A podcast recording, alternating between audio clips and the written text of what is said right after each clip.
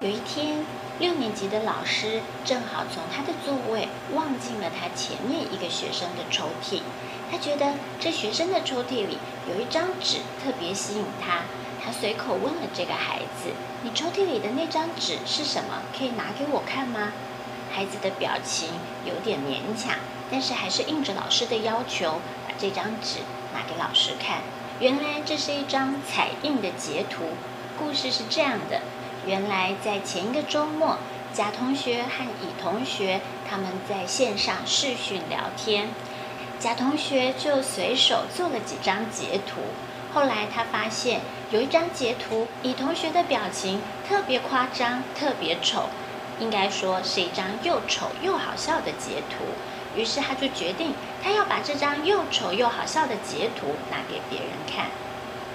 乙同学知道了这件事。他特别拜托甲同学说：“你千万不能这样做，我不喜欢，我不想要你这么做。”但是甲同学并没有听他的话，还是把这截图列印出来。星期一，甲同学就把这张截图带到了学校，又拿给了丙同学。拿给丙同学之后，丙同学先是大笑，然后丙同学就把这张截图又拿给全班所有的同学看了。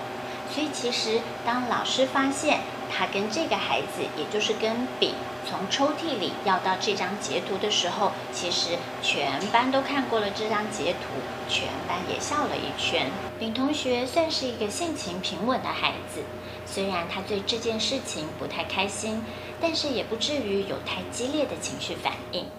但老师仍然决定要给全班一次机会教育，于是，在班会的时候，老师把这件事情提出来，邀请同学一起讨论，问问每一个人是不是有过类似的经验。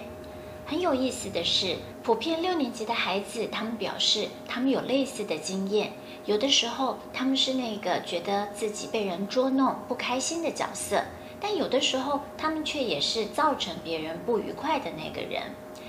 他们开始把自己所遇到的这些冲突，用简单的文字写在黑板上。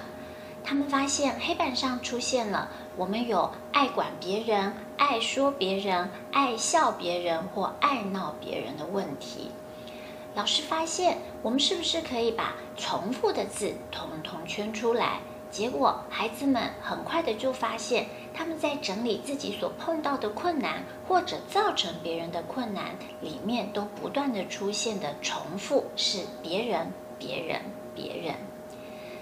没有错。在六七年级，其实孩子已经接近第二个七年的尾声，同时也靠近第三个七年，即将准备开始。这是我们在人智学当中经常喜欢讨论的新陈生即将诞生的交界时间点。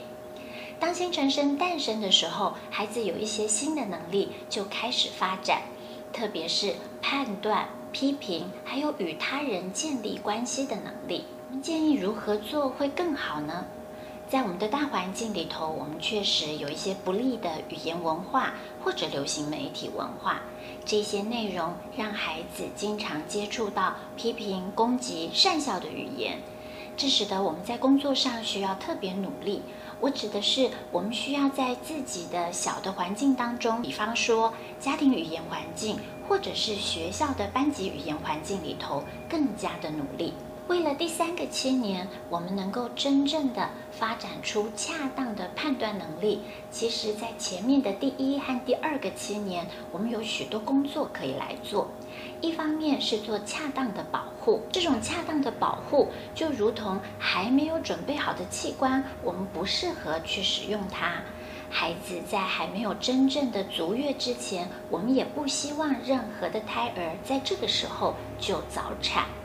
孩子的耳朵、眼睛原本都在母体里面受到保护，他们需要发展充分之后，才可以真正的来到这个世界上。那么判断力也如同这种眼睛、耳朵，在母体的胎儿时期需要受到保护，在还没有充分准备之前，是不应该提早使用的。我提供一些不恰当的过早使用判断力的例子给大家参考。比方说，在孩子只不过是幼儿园时期，我们偶尔会看见某一些家长带着小小的孩子来看幼儿园，然后接着告诉老师说：“谢谢你的介绍，我会回去和我的孩子讨论讨论，因为我会尊重他们的决定，让他们来决定他们喜欢哪一所幼儿园。”